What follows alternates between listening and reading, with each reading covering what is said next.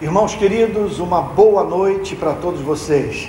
Eu, o texto para o qual eu gostaria de chamar a atenção de todos nessa noite encontra-se na carta de Paulo aos Filipenses, capítulo 1, versos 1 e 2, que dizem assim: Paulo e Timóteo, servos de Cristo Jesus, a todos os santos em Cristo Jesus, inclusive bispos e diáconos que vivem em Filipos. Que a graça e a paz de Deus, nosso Pai, e do Senhor Jesus Cristo estejam com vocês.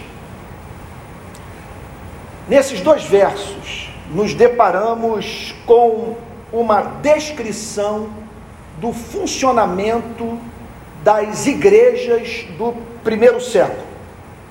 Sendo assim, estamos perante uma eclesiologia, uma doutrina da igreja que serve de vetor para as igrejas de todas as eras.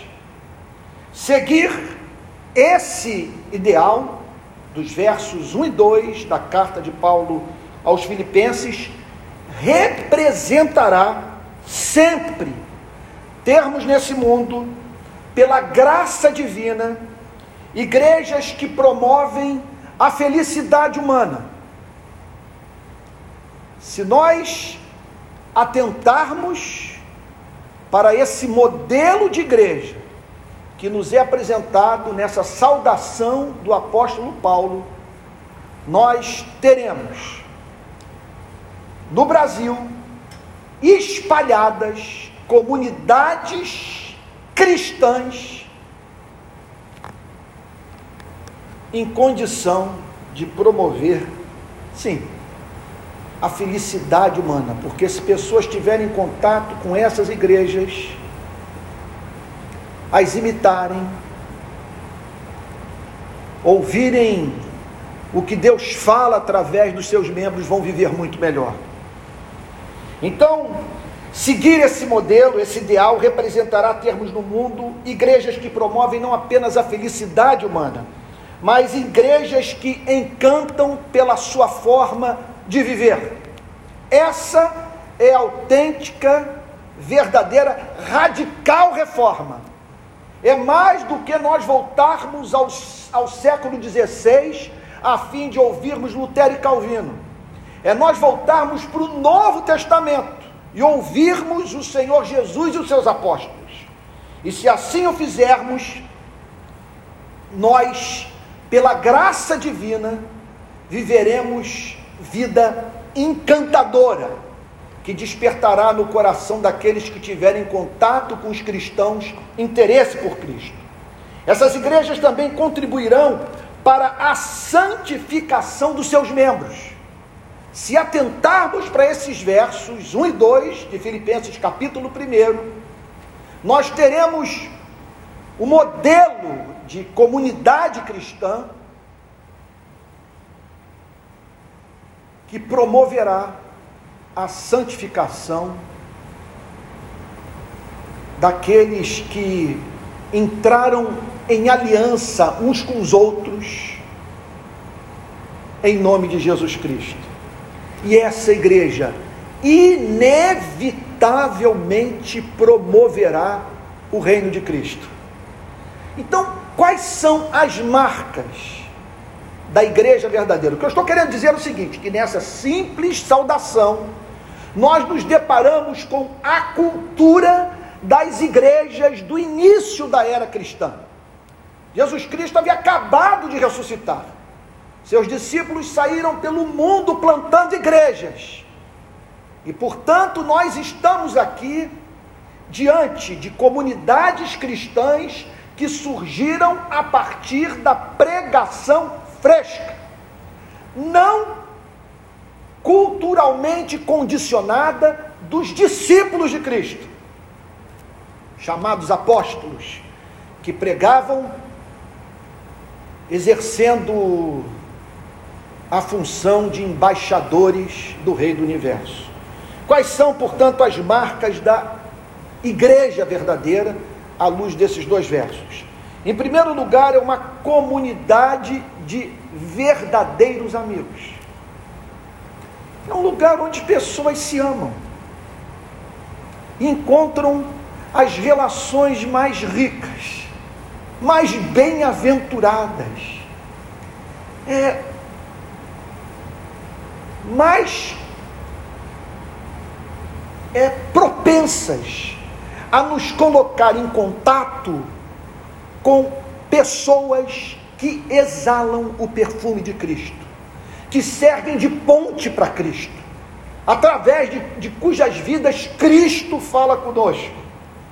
Então, a primeira revelação que o verso 1 de Filipenses 1 nos faz sobre o funcionamento das igrejas do início da era cristã é essa amizade entre Paulo e Timóteo, que pode ser melhor compreendida por nós se pensarmos nesse relacionamento entre dois irmãos na fé, à luz do que o apóstolo Paulo, Paulo fala sobre essa amizade na segunda epístola a Timóteo, no capítulo 1, dos versos 3 ao verso 5. Diz assim então, 2 Timóteo, capítulo 1, do verso 3 ao verso 5. Olha que coisa bonita. Olha o que que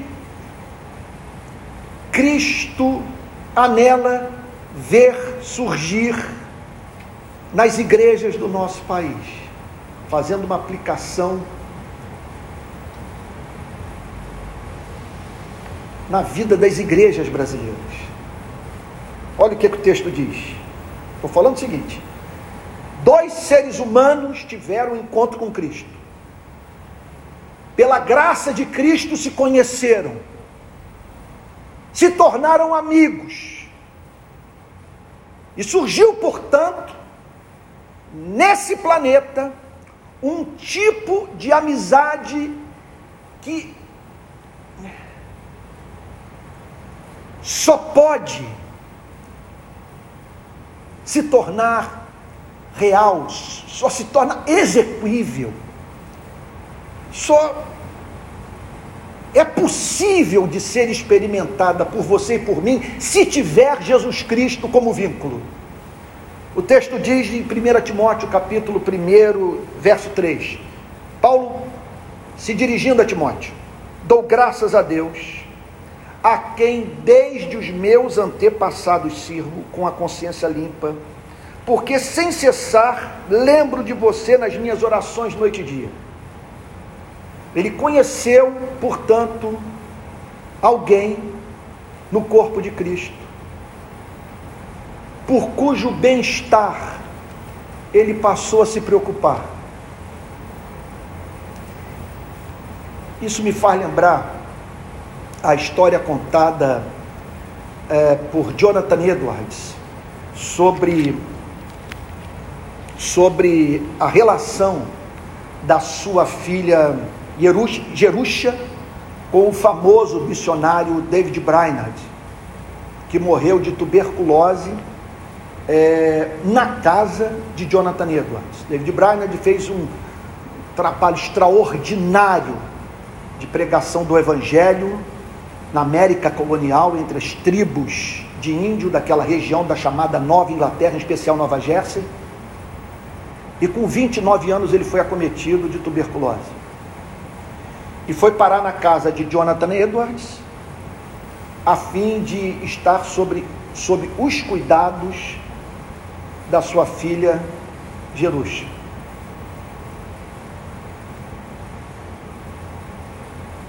David Brainerd morre. Logo em seguida, Jerusha morre também. Ao comentar sobre a morte de Jerusha,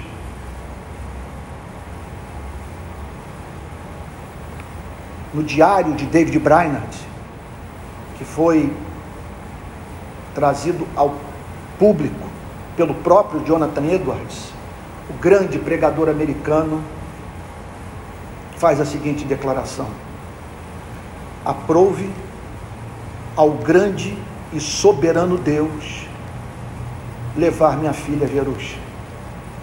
E aí Jonathan Edwards procura ajudar os leitores do diário de David, de David Brainerd a entenderem o que motivou Jerusha a cuidar do grande missionário norte-americano. Jonathan Edwards declara a seguinte coisa: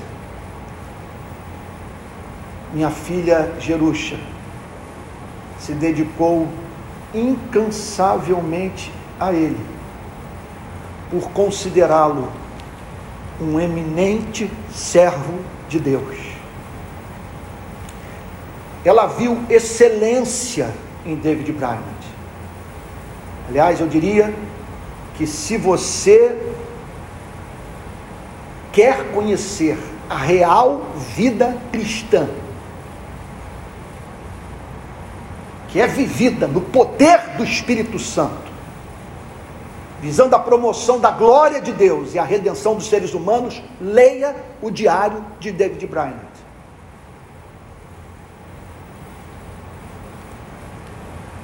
Jerusha viu excelência nele,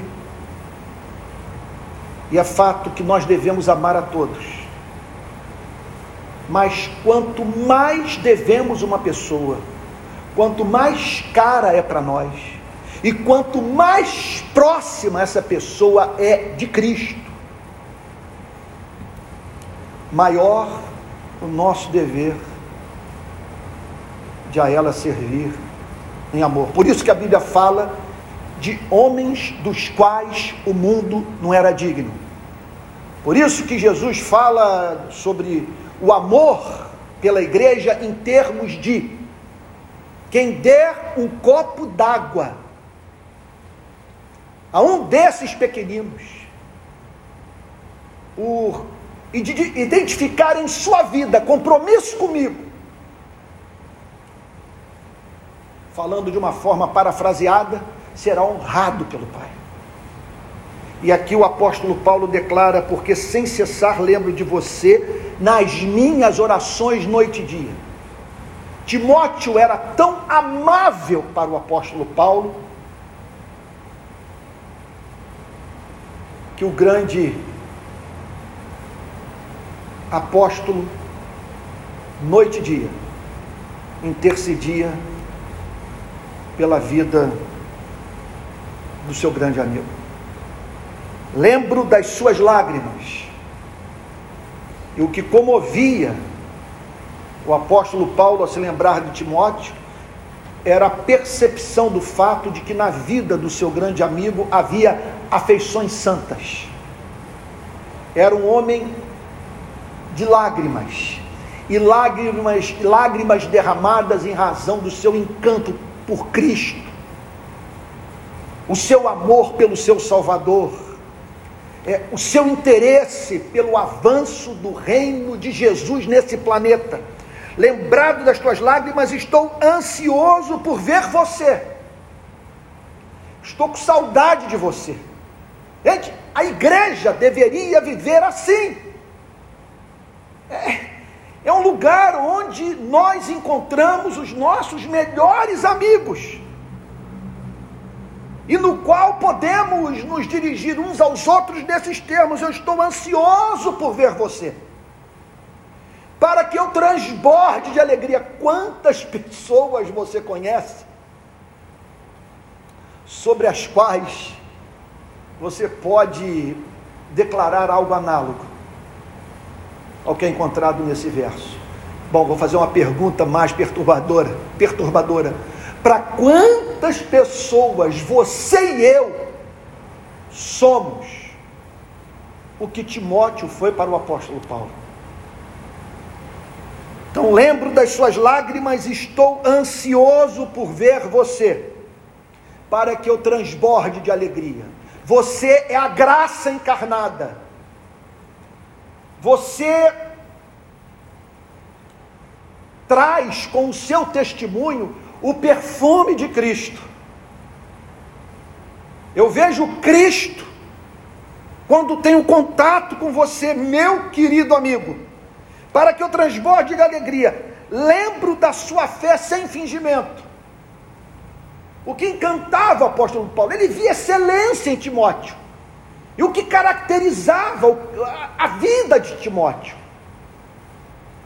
O, que levava o apóstolo Paulo a ter Timóteo como um ser humano amável, o fato dele não se comportar como um ator. A sua fé era sem fingimento. Suas lágrimas não visavam impressionar o auditório, fluíam de um coração regenerado. Lembro da sua fé sem fingimento, a mesma que primeiramente habitou em sua avó Lloyd e em sua mãe Eunice, estou certo de que habita também em você. Então Paulo e Timóteo se amavam, e Deus os uniu para compartilharem dos mesmos sonhos e por meio de cooperação mútua plantarem e nutrirem novas igrejas. Não é que eles se amavam e podiam ser encontrados conversando ou praticando algum hobby, alguma atividade esportiva. Eles se amavam, eram amigos e entenderam que foram unidos pela graça divina para juntos expandirem o reino de Cristo nesse planeta. Deus os uniu, portanto, para compartilharem dos mesmos sonhos e, por meio de cooperação mútua, plantar e nutrirem novas igrejas. Então, eles identificaram Cristo, um na vida do outro, perceberam que eram possuidores dos mesmos anelos, dos mesmos sonhos, das mesmas ambições e decidiram conjugar esforços. E se perceberam juntos, levando pessoas a Cristo, trazendo redenção para seres humanos, passando por cidades e deixando igrejas solidamente plantadas e por meio dessa, repito, mútua cooperação, levando nutrição aos recém-convertidos. Esse é o tipo de amizade que tende a perdurar, atender nossas demandas de interlocução demandas relacionais, que dizem respeito a esse lado da imagem e semelhança de Deus que nós carregamos, que nos fazem anelar por termos com os irmãos na fé o que o pai tem com o filho, o que o filho tem com o pai. Então, quando a conversão é seguida de amizades verdadeiras e frutíferas, a igreja cumpre duas finalidades precípuas. A primeira, oferecer ao mundo uma prova sociológica do poder do Evangelho.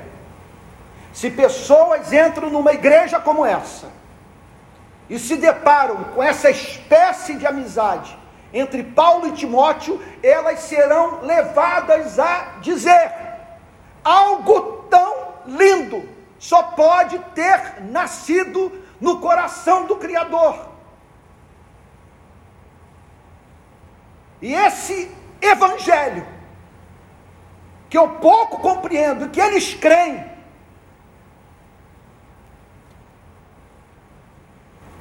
produz efeitos sociológicos que eu não posso negar. Agora você imagina uma igreja na qual nós encontramos dezenas de pessoas vivendo essa espécie de relação descomplicada, amorosa, frutífera, a serviço do reino de Cristo. Então, pessoas olharem para o modo como os cristãos tratam uns aos outros quando essas amizades são formadas, serão levadas a dizer que somente Deus para promover tamanha harmonia. Em segundo lugar, quando esse tipo de amizade é encontrada na igreja, a demanda por relacionamentos reais, me perdoe repetir, produzida pela regeneração é suprida de modo re... extraordinário, porque quando somos regenerados, essa imagem e semelhança de Deus que parcialmente perdemos é restaurada. E ao ser restaurada, nós passamos a experimentar as demandas do coração regenerado. E o coração regenerado quer amar a quem Cristo ama. O coração regenerado anela por entrar em comunhão com aqueles que amam o que o povo de Deus ama.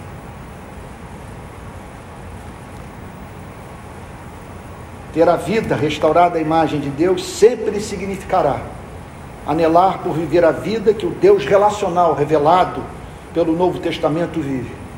O pai ama o filho, o filho ama o pai. Assim é Deus.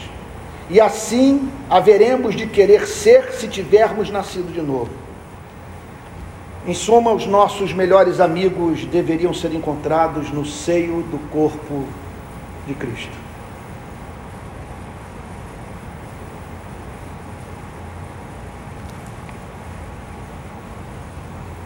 É, os grupos pequenos ajudam a termos esse tipo de coisa?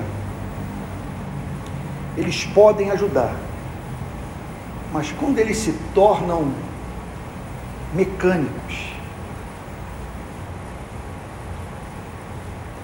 são transformados em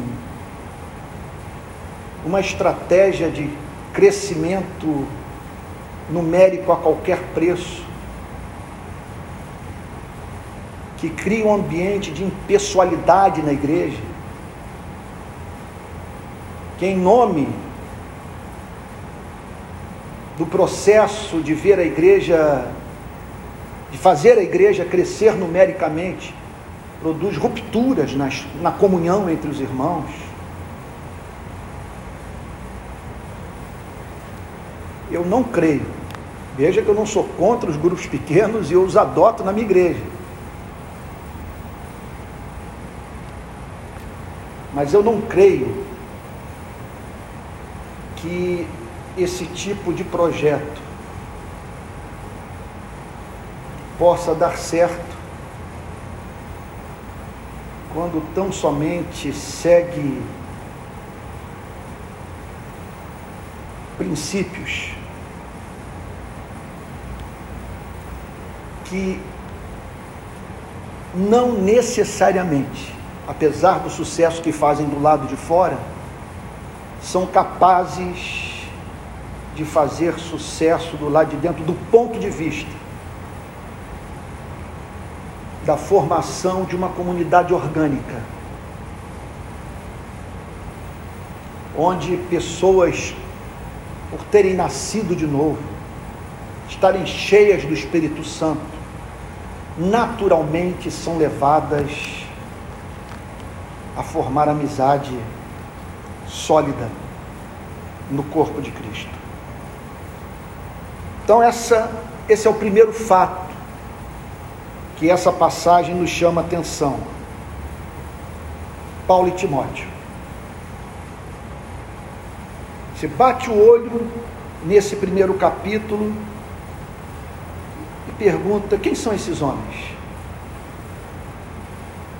porque eles aparecem no prefácio da carta.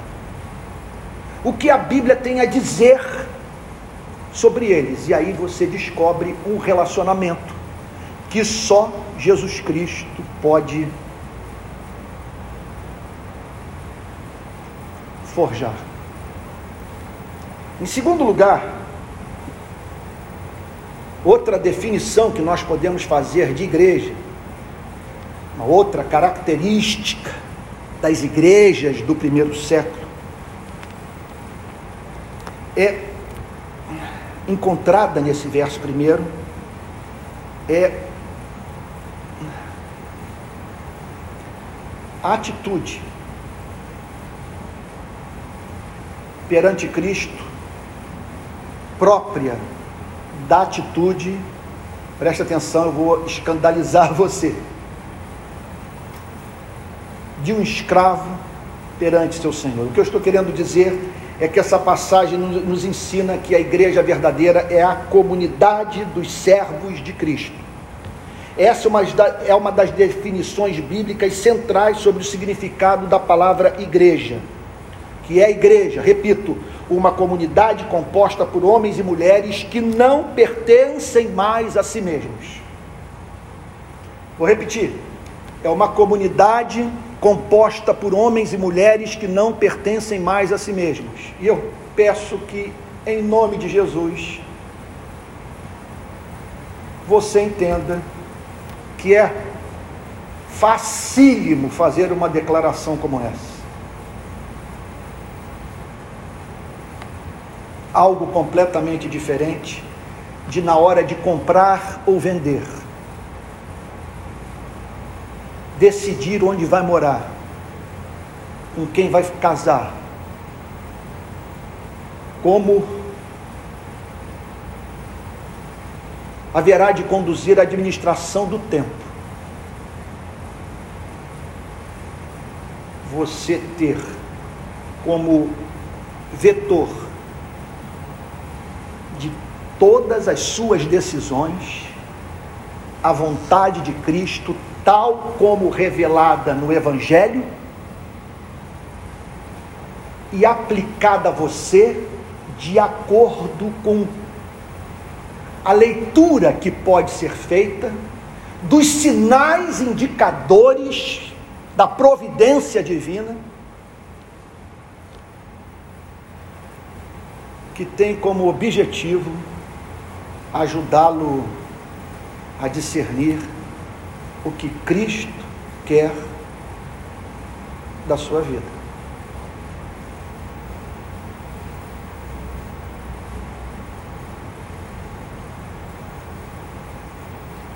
Então a igreja é uma comunidade composta por homens e mulheres que não pertencem mais a si mesmos. Não há verdadeira igreja sem que pessoas sejam encontradas obcecadas pela ideia de fazerem a vontade de Cristo.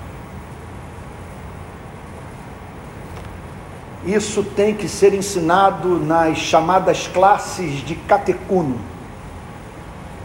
ou classe de novos membros.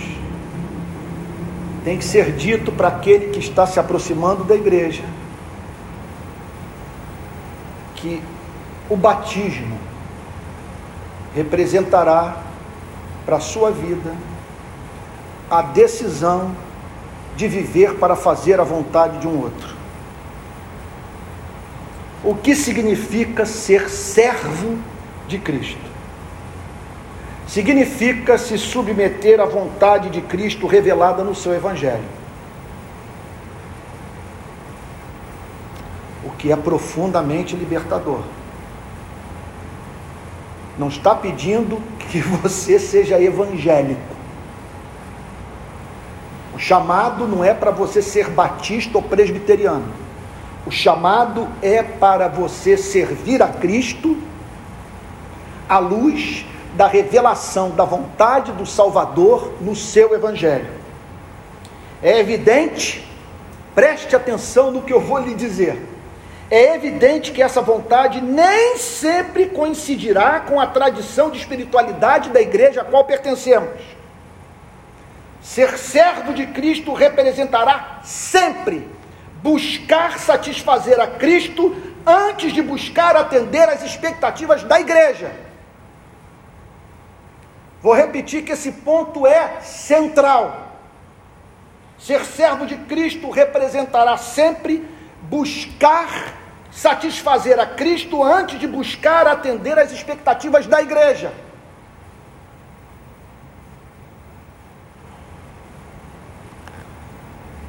E se você me permite dar o meu testemunho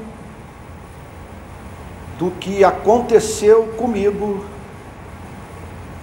de 2018 para cá.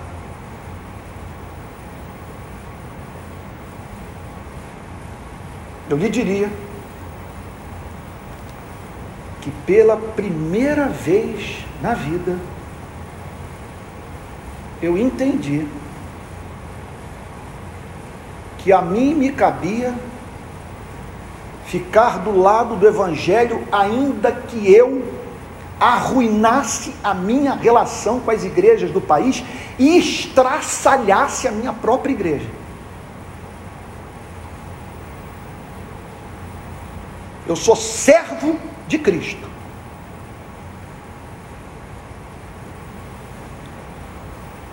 Isso é algo profundamente complexo.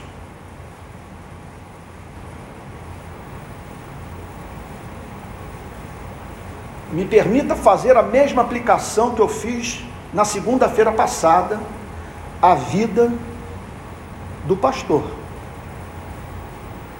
Ser servo de Cristo significa você abrir mão da sua independência financeira ser banido da sua denominação, chutado da sua igreja local.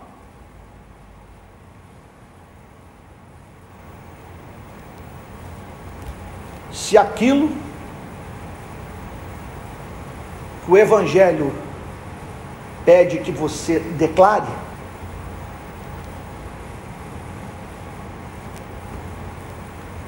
contraria os interesses daqueles que fazem o pão chegar à sua mesa.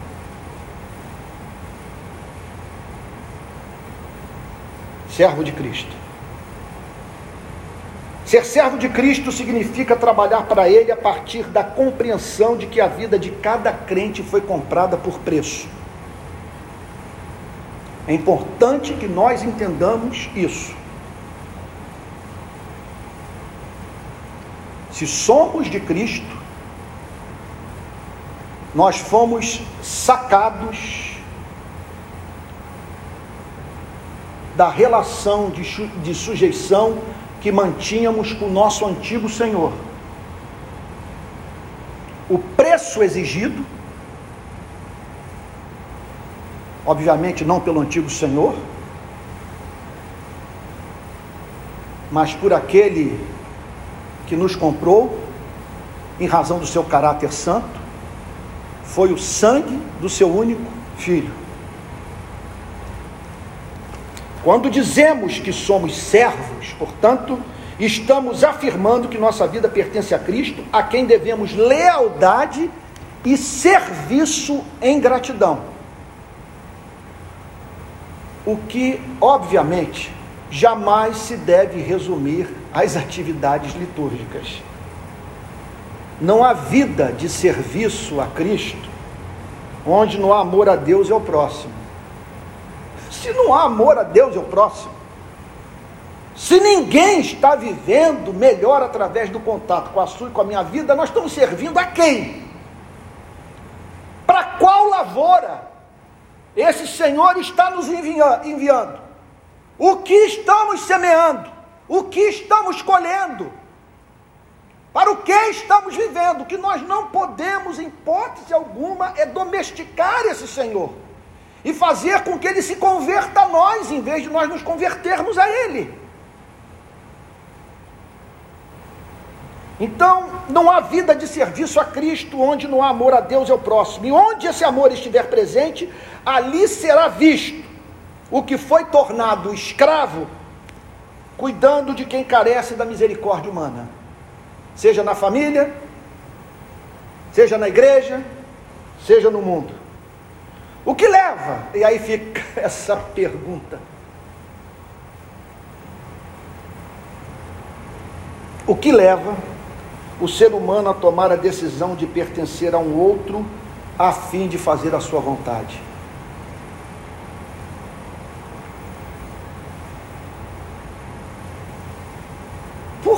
tomar essa decisão.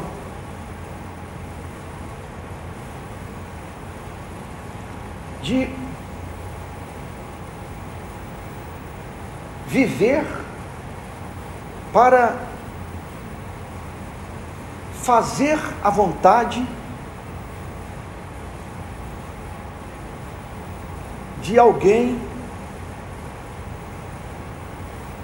que se tornou o proprietário da minha vida. O que faz com que um ser humano tome consciência de que ele foi convidado para essa relação, foi soberanamente posto nessa espécie de relação, e ao olhar para ela, com todas as suas implicações práticas, dramáticas, dizer: Eu não quero viver outra vida. Bom, primeiro lugar, porque o cristão sabe que nessa vida nós estamos sempre trabalhando para alguém. É impossível não mantermos nesse mundo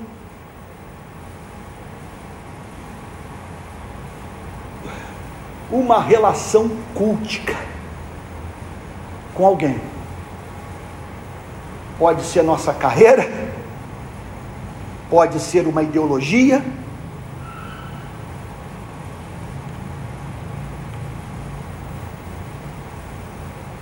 pode ser um ser humano que entrou na nossa vida, pode ser um modelo de ser humano que foi formado na nossa consciência por meio de toda a pressão cultural a qual nós estamos submetidos. E o cristão, portanto, ele entende que aqueles que estão dizendo que não querem se envolver com o cristianismo, porque não toleram camisa de força, estão trabalhando para alguém. Tem alguém dizendo para aquele que não sujeita a sua vida a Cristo a seguinte coisa: tudo isto te darei se prostrado me adorares. Ou seja, estamos cercados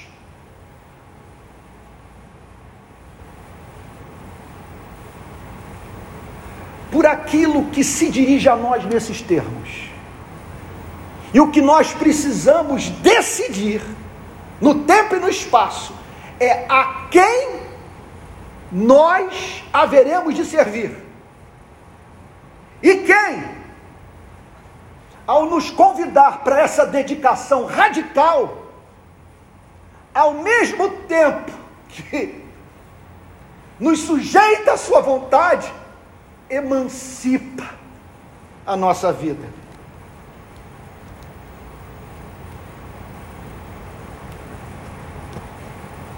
O que leva o ser humano a tomar a decisão de pertencer a um outro e viver para fazer sua vontade?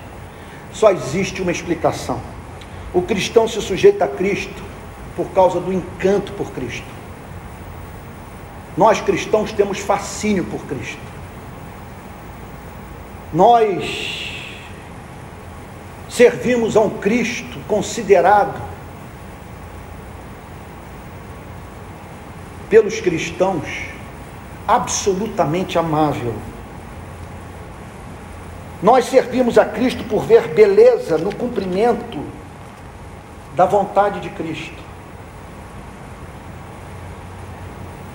Aquilo que na condição de Senhor, Ele pede que nós façamos, faz todo sentido para nossa cabeça. Ele pode nos enviar para o cumprimento de missões que representarão a nossa morte. Ele pode nos mover na direção do trabalho custoso, espinhoso, estressante. E por que não dizer frustrante? Porque é possível você querer ajudar a, a pessoas que se recusam a ser ajudadas. É possível você pregar para ouvidos surdos, como Jeremias. Mas, quando nós cristãos ouvimos a voz do nosso Senhor, nós identificamos na pregação de Cristo o que é excelente, o que é amável, o que dignifica a vida humana. Olhe para o Sermão da Montanha, por exemplo, as bem-aventuranças. Ali é o Senhor aquele que me comprou naquele mercado de escravos, que me retirou da sujeição ao meu antigo Senhor, que pelo seu sangue me adquiriu, e que vira-se para mim e diz: e agora que você é meu, permita-me dizer o que eu espero de você, meu servo. Que você seja humilde de espírito. Viva na dependência completa da minha graça. Que você busque no Espírito Santo afeições santas. Que essa relação que você passará a ter comigo seja marcada pela presença das, de lágrimas, lágrimas derramadas por um ser humano de coração quebrantado. Espero de você mansidão. O, seu, o serviço que eu exijo que você faça deve ser cumprido com doçura, mansidão. Eu quero que você tenha fome e sede de justiça. Eu quero o encontrar me servindo naqueles locais onde seres humanos estão oprimindo seres humanos. Peço de você misericórdia.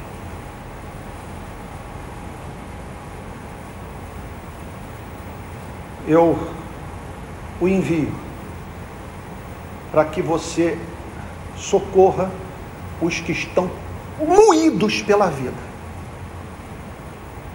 a ponto de não banalizar a dor de ninguém.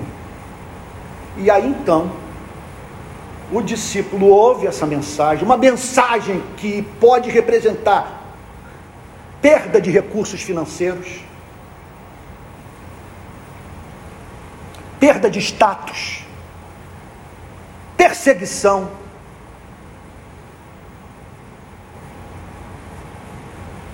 tentativa de desconstrução da sua imagem, até mesmo morte. E aquele que foi tornado escravo e diz: contudo, contudo, apesar disso não ser fácil, é bonito.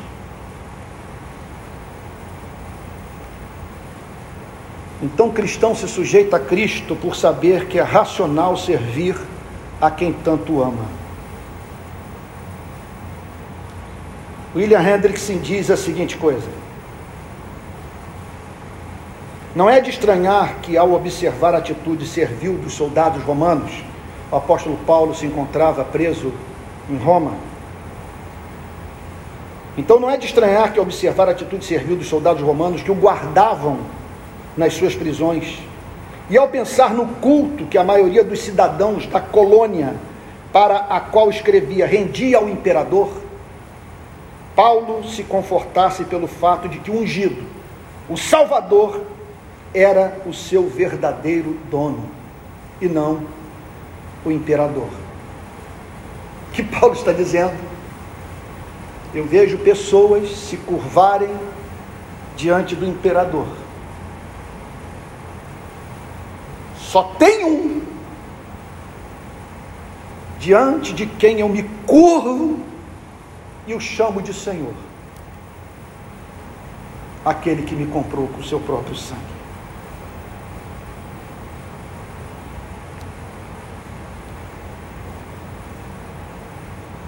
Há uma terceira característica da verdadeira igreja que pode ser encontrada por você e por mim nessa passagem.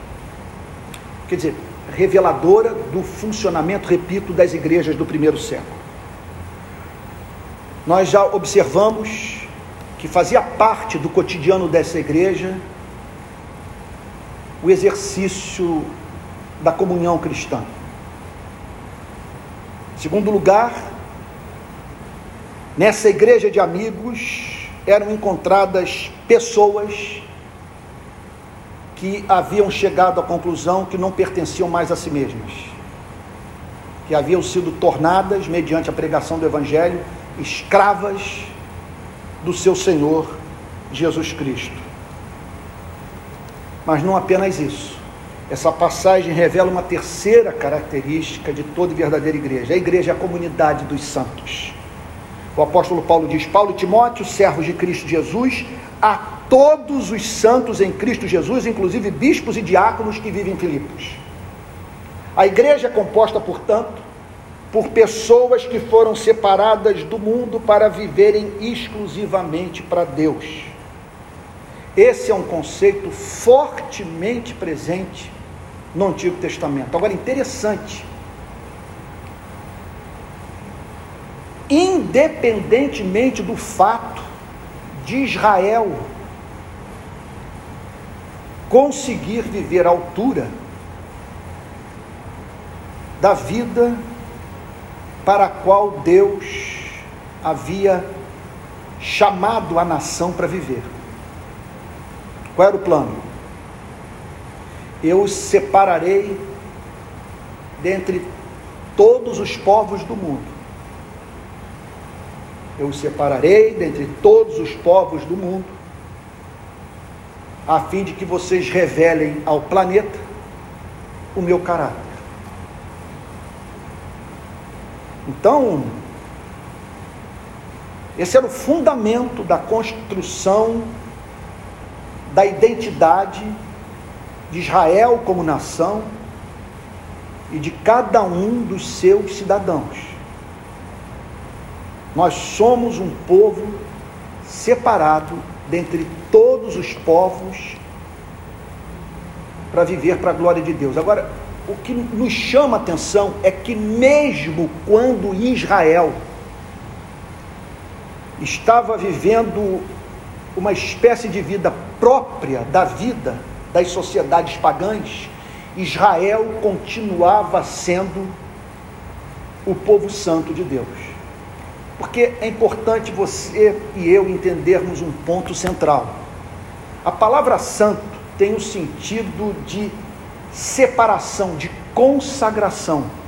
No Antigo Testamento envolve a dedicação de animais, de objetos, de coisas que eram separadas do uso comum a fim de cumprirem uma finalidade que visava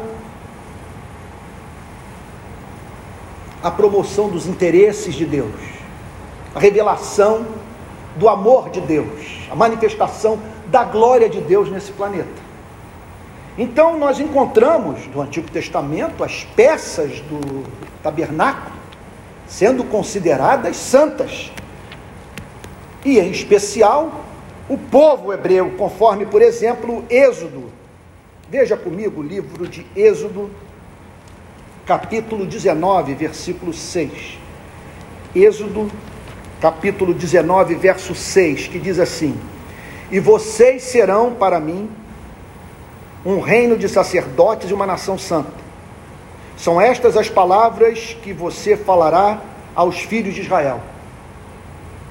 Vocês são para mim um reino de sacerdotes e uma nação separada.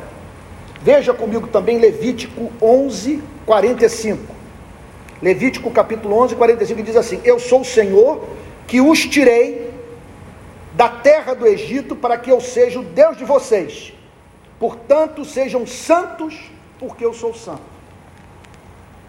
Então, quando o apóstolo Paulo declara que os crentes da comunidade de Filipos eram santos, o que o apóstolo Paulo está dizendo é que aqueles irmãos e irmãs haviam entrado numa relação pactual com Deus. Nós fazemos uma aliança contigo, com base na Sua palavra, que a nós foi anunciada por meio da pregação do Evangelho. por tudo isso se nos afigurar como excelente, como amável, como libertador, como redentor.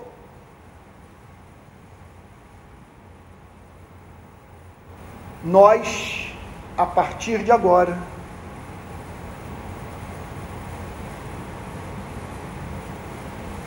consagramos a nossa vida a Ti. Nos deixamos, em razão dessa sedução irresistível, ser consagrados para o propósito santíssimo de, por meio da, da nossa vida, o Senhor nosso Deus revelar o seu caráter à humanidade. A igreja, portanto, não pode jamais se tornar indistinguível do mundo. Vocês me permitam dizer.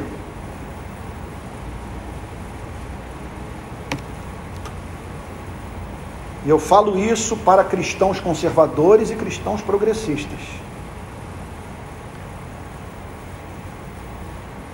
Quando eu me deparo com a definição que muitos desses amigos fazem sobre santidade, que eu sou levado a dizer, é que essas pessoas estão convidando os cristãos, os cristãos para serem mais progressistas do que cristãos, ou serem mais conservadores do que cristãos.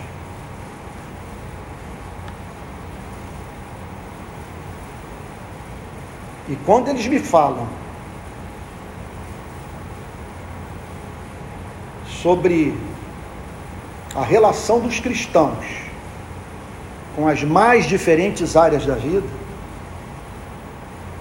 eu não consigo ver no seu discurso aquilo que distingue o cristão de uma pessoa adepta a uma mentalidade de direita ou uma mentalidade de esquerda.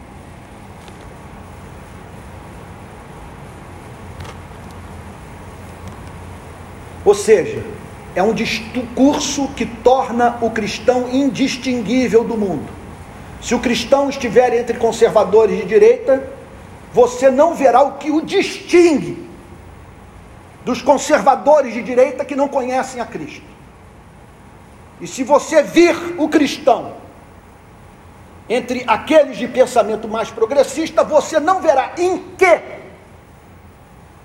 a vida do cristão é distinta da vida dos seus amigos que seguem essa orientação ideológica.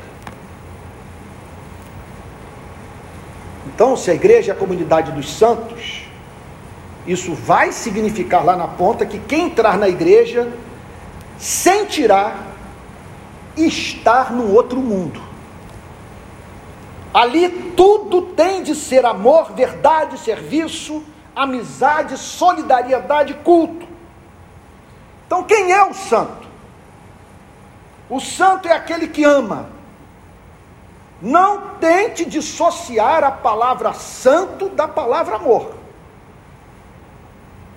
Não é santidade neotestamentária aquela que não vem acompanhada do fruto da misericórdia.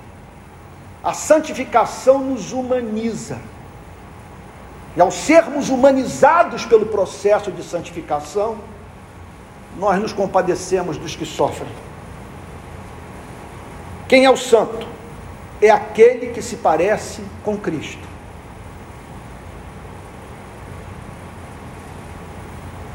A referência é Cristo. A obsessão é de imitar a Cristo.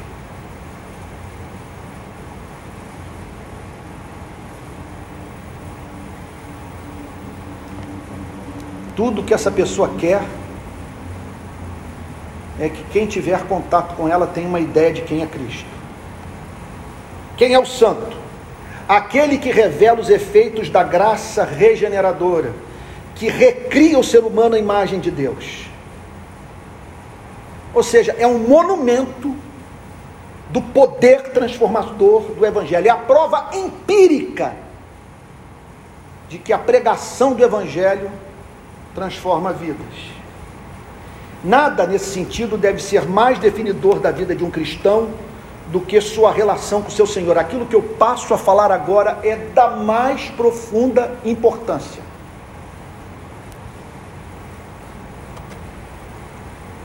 Nada deve ser mais definidor da vida de um cristão do que a sua relação com seu Senhor. Sua profissão, eu vou falar pausadamente para você entender o ponto. Depois eu vou explicar por quê. Sua profissão, suas preferências políticas, sua classe social, sua formação acadêmica, sua herança cultural, não podem em hipótese alguma, ser mais definidoras do seu caráter do que os efeitos do contato com Cristo vivo. O que me perturba é que quando eu encontro militares cristãos, eles são mais militares do que cristãos. E eu percebo uma homogeneidade no comportamento deles, que me leva a não considerá-los santos entre os militares. O mesmo eu percebo entre os policiais. São cristãos policiais muito parecidos com não cristãos policiais.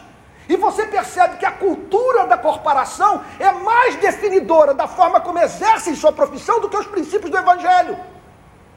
E não vou culpar a nós, pastores, que podemos ser mais batistas, mais presbiterianos, mais pentecostais, mais neopentecostais do que cristãos. Nada pode se colocar ao lado de Cristo. E onde quer que eu esteja presente, ali tem que se manifestar a voz de um perturbado, que para onde olha, vê os efeitos do pecado e a incapacidade humana de atingir as metas do amor. O apóstolo Paulo, ou perdão, o apóstolo Pedro apresenta uma gloriosa síntese do real significado da vida santa. Primeira epístola de Pedro, capítulo 2, verso 9. Vocês, porém, são geração eleita, sacerdócio real, nação santa, povo de propriedade exclusiva de Deus, a fim de proclamar as virtudes daquele que os chamou das trevas para a sua maravilhosa luz. Gordon Fee, comentarista bíblico, faz a seguinte afirmação sobre a palavra santo em Filipenses 1, verso 1. Os santos são separados pelo Espírito Santo para os propósitos de Deus e distinguidos como aqueles que manifestam seu caráter no mundo. Martin Lloyd Jones declara: há um maravilhoso conforto e consolação nessa epístola. Sim, mas isso é para os santos, para aquelas pessoas que estão conscientes de terem sido separadas. F. B. Meyer, também um excelente comentarista bíblico, declara em Romanos 1, verso 7, em 1 Coríntios 1, verso 2, lemos: chamados para ser santos, que significa não uma perfeição absoluta de caráter, senão uma vocação do alto, a fim de que fossem separados do mundo, separados pela cruz de Cristo e a unção do Espírito para o serviço sacrossanto a Deus. O, o apóstolo não vacila em denominar assim homens e mulheres vivos e muito imperfeitos que ainda necessitavam de que ainda necessitam, perdão, de muita instrução e admoestação. Com o que ensina que já eram santos no propósito de Deus e por os colocar diante do ideal procurava os estimular a merecer tal qualificativo. Vocês são santos. Quer estejam vivendo a plenitude do sermão da montanha ou não, quer estejam frutificando a 30, a 60 e a 100 por um. Vocês foram separados para viverem vida de radical consagração ao Criador do universo. Agora, que isso se evidencie na prática.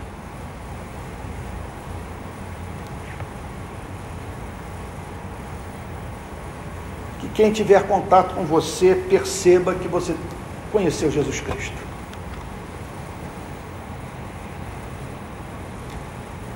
Quarta característica da igreja verdadeira é uma comunidade estruturada para o cuidado dos pobres e edificação dos seus membros. Por que, que eu digo isso? Porque o apóstolo Paulo declara nessa introdução, Paulo e Timóteo, servos de Cristo, servos de Cristo Jesus, a todos os santos em Cristo Jesus, inclusive bispos e diáconos que vivem em Filipos. Então ela tem bispos e tem diáconos. Logo no primeiro século, Jesus havia acabado de ressuscitar. Igrejas foram plantadas e a orientação do Espírito foi essa: elejam bispos e diáconos, membros especialmente separados para a preservação da verdadeira doutrina, promoção da autêntica vida cristã e socorro aos necessitados. O Dr. Russell Shedd faz a seguinte afirmação sobre o significado das palavras bispos e diáconos no grego. Bispos significa simplesmente supervisores. No primeiro século, eles eram supervisores da igreja, assim como hoje há supervisores numa fábrica, para verificar se tudo está em bom andamento. Só que esses bispos, a palavra no grego episcopoi, eram supervisores de pessoas. A palavra diáconos na Bíblia, por sua vez, significa servos, trabalhadores. Os bispos eram líderes que desempenhavam o ministério pastoral do ensino organização e disciplina eclesiástica. Os diáconos serviam a igreja como assistentes dos pastores bispos. Segundo relato de Atos capítulo 20, versos 16 e 28. Gordon Fee faz a seguinte análise sobre as palavras, sobre a palavra episcopos. Episcopos, acima de tudo, denota a função, preferivelmente ao ofício.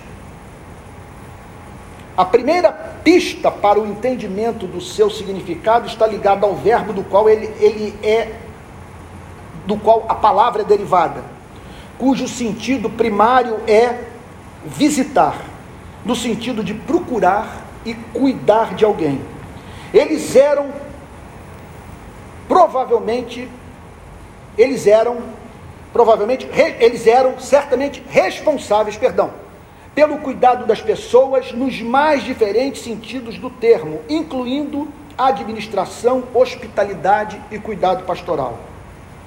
Então, aos bispos, e entenda que a palavra bispo é, uma, é um termo, é, ela, ela é sinônima da palavra presbítero, são termos intercambiáveis aos bispos cabe a tarefa, ou aos, aos presbíteros, ou aos pastores, a tarefa de zelar pela manutenção da pureza do Evangelho. Seu dever consiste também em chamar sempre a igreja para viver à altura do Evangelho. Nós temos que ter essas pessoas na igreja. Pessoas que foram preparadas para chamar a igreja para esse ideal estabelecido pelo Evangelho de Jesus Cristo. Aos diáconos cabe a tarefa de não permitir que ninguém no corpo de Cristo, de não permitir que ninguém no corpo de Cristo esteja privado do suprimento das suas necessidades básicas, tal como nós encontramos em Atos capítulo 6. Existe, portanto, forma e liberdade na igreja. Os cristãos devem buscar sempre o Espírito Santo no Espírito Santo direção para criarem estruturas eclesiásticas que melhor se adequem às demandas históricas das sociedades nas quais vivem. A pergunta que é feita é a seguinte: como nos estruturarmos para cumprirmos a nossa missão dentro do mundo, da cultura, do governo, do, nos quais nós estamos inseridos. Contudo, o que serviu para uma época pode se tornar anacrônico para um outro tempo. Agora, quanto a ter bispos e diáconos, não há liberdade. Tratam-se de ministérios que permitem à igreja cumprir a sua missão no mundo. Então preste atenção. Olha que pista as Escrituras estão nos dando para que tenhamos igrejas saudáveis e que, por sua vez, em razão da sua saúde espiritual, façam diferença nesse planeta. Jesus, no seu amor sem fim, orienta os apóstolos a ordenarem bispos e diáconos nas igrejas, a convocarem as igrejas locais a elegerem esses homens. Quando nós olhamos para as suas funções, percebemos a grande preocupação de Cristo com toda e qualquer igreja local. Primeiro lugar, manter essa igreja no caminho. Esses supervisores têm que estar em contato íntimo com a congregação, a fim de saber se o Evangelho é o fundamento da visão de mundo da igreja.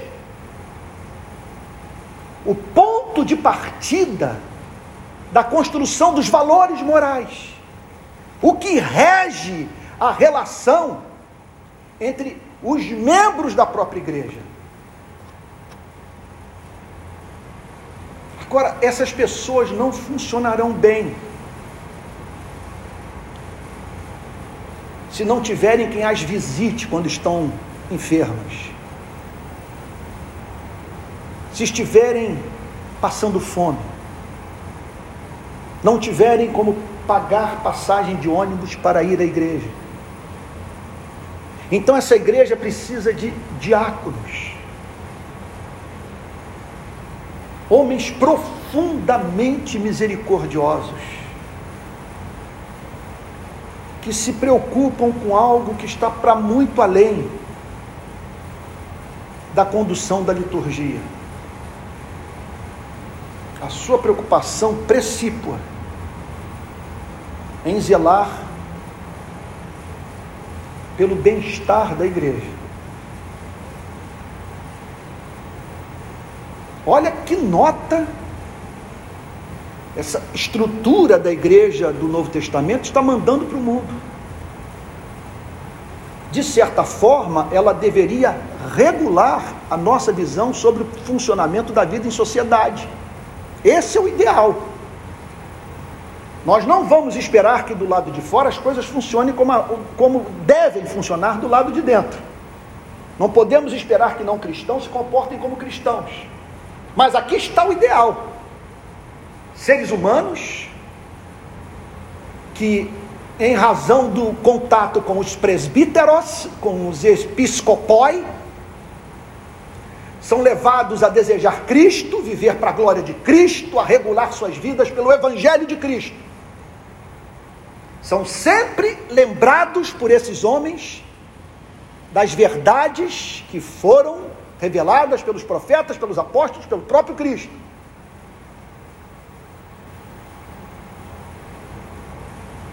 E ao lado desses homens, os socorrendo, aqueles que que não toleram a ideia de ter membro de igreja mal vestido.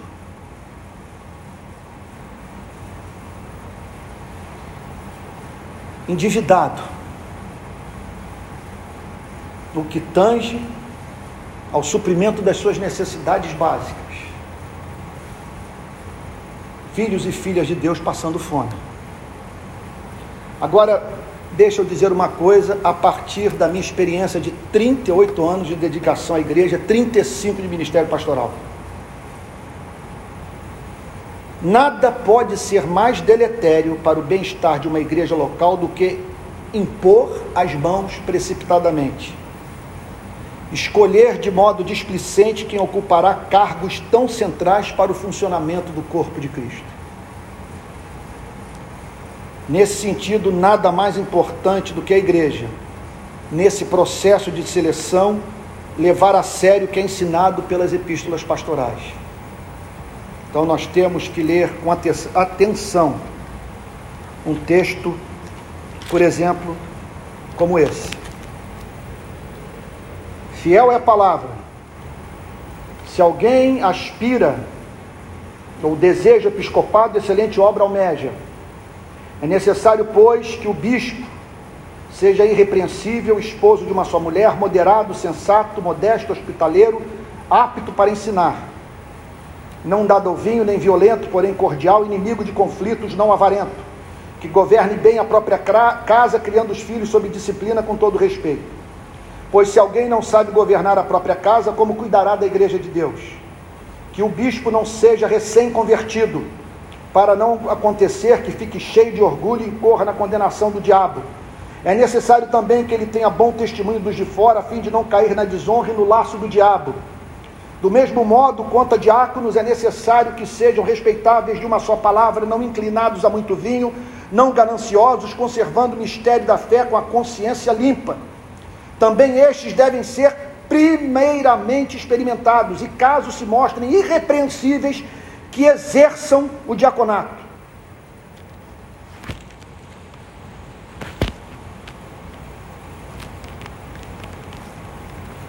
Olha, permita-me tocar num tema muito polêmico. E que diz respeito, de uma forma especial, às igrejas presbiterianas, às igrejas que têm conselho.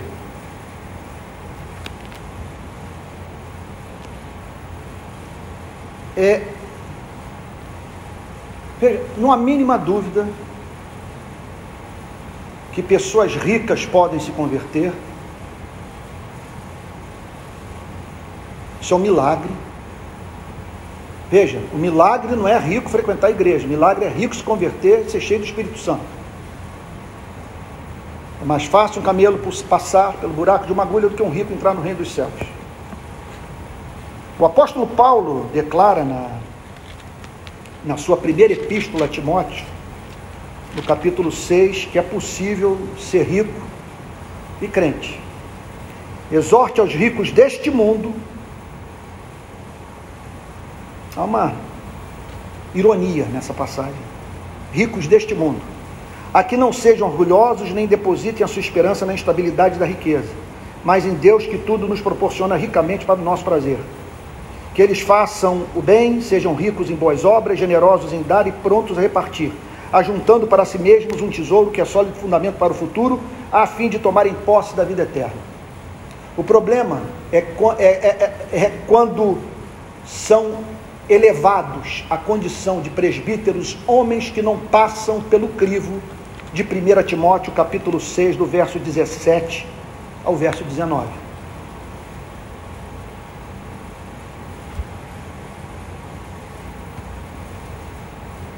E muitos desses homens exercem pressão sobre o pastor.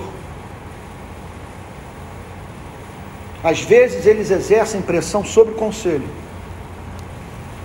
querendo pautar o pastor e deixando subentendido que se a mensagem do pastor não se adaptar às suas conveniências, não justificar o seu status quo,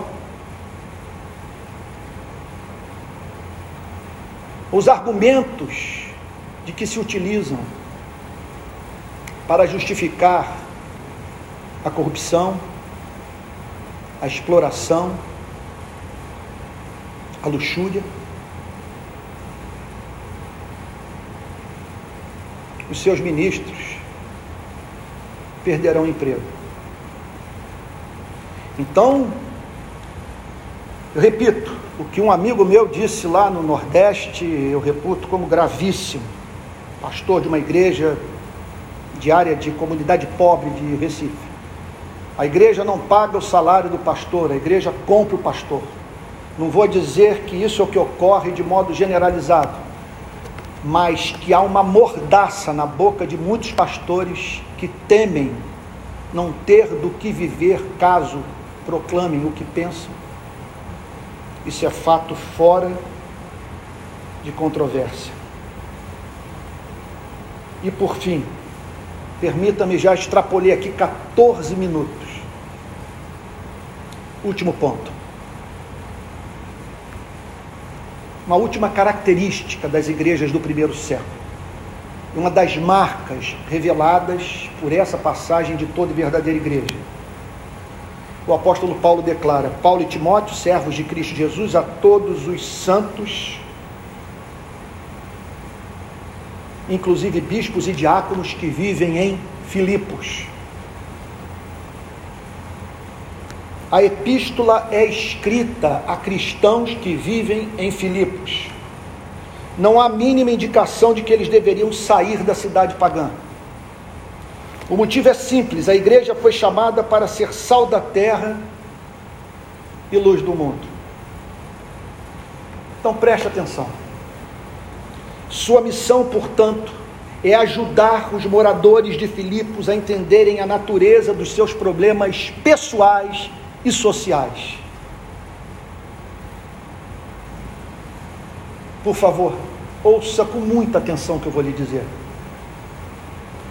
É claro que Filipos tomará conhecimento da presença desses homens e mulheres tornados santos pelo poder do Evangelho e que por isso vivem como servos de Cristo. É impossível que Filipos não saiba. Se essa comunidade for uma comunidade composta por santos e servos de Cristo, então, sendo assim, Filipos ouvirá a proclamação do Evangelho, porque ela tem no seu seio homens e mulheres encantados, enfeitiçados pelo Evangelho de Jesus Cristo. Então, Filipos ouvirá a proclamação do Evangelho. Seus cidadãos convertidos levarão os valores do cristianismo para dentro do seu ambiente de trabalho e vida pública. Então, cristãos serão espalhados por Filipos. O sal será esfregado na carne para que a carne não apodreça. Surgirão médicos cristãos, policiais cristãos, militares cristãos, magistrados cristãos, pedreiros cristãos, empregadas domésticas cristãs O que isso vai significar para Filipos, meu querido irmão, minha querida irmã? E é evidente que se essa igreja é a igreja dos santos e dos servos de Cristo, que os santos e servos de Cristo haverão de visitar as favelas de Filipos, e suas prisões, e suas escolas e hospitais públicos eles certamente participarão do debate político, oferecendo a espécie de contribuição que somente os cristãos podem dar.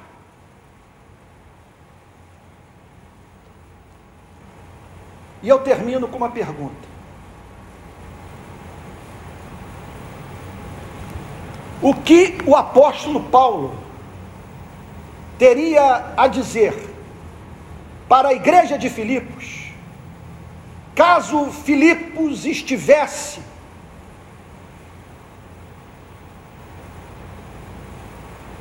passando por uma grave crise sanitária, tendo que enfrentar uma pandemia,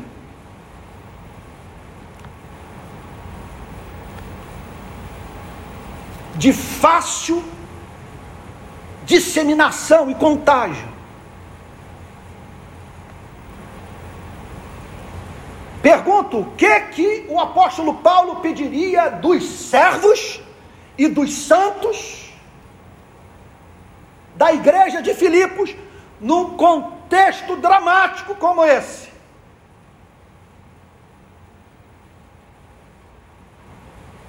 O que o apóstolo Paulo teria a dizer para essa igreja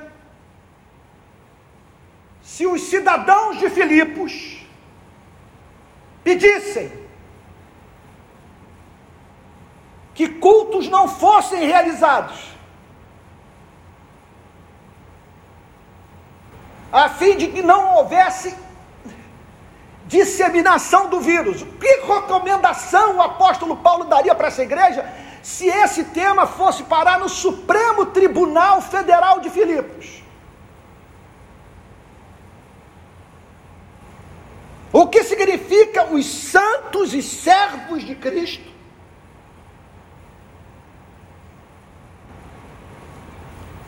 Glorificarem a Deus numa Filipos, com 14 milhões de desempregados, com pessoas passando fome, com 350 mil mortos. Com hospitais superlotados, com seres humanos com os nervos em frangalhos.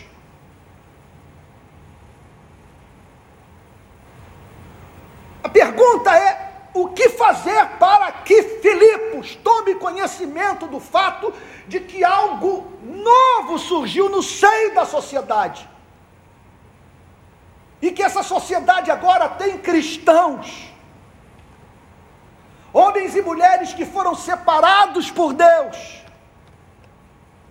a fim de viverem como servos de Cristo.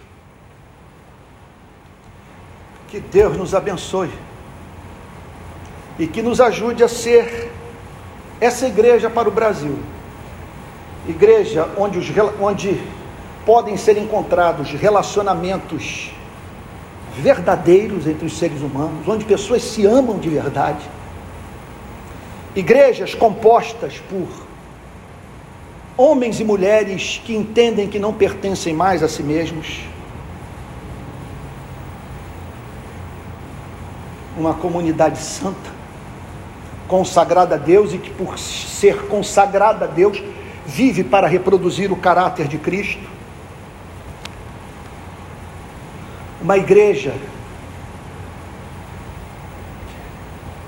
que tem no seu corpo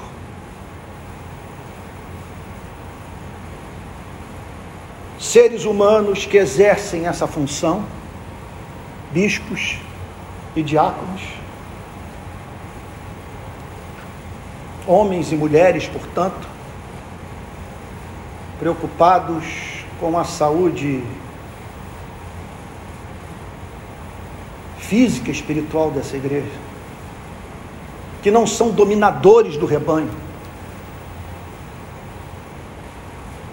que entendem que não receberam um cetro para reinar entre os irmãos, mas uma toalha para se curvarem diante dos redimidos, a fim de, para a glória de Jesus, lavar os seus pés, prestando assim o serviço de um escravo. Igrejas mundanas igrejas que estão em Filipos.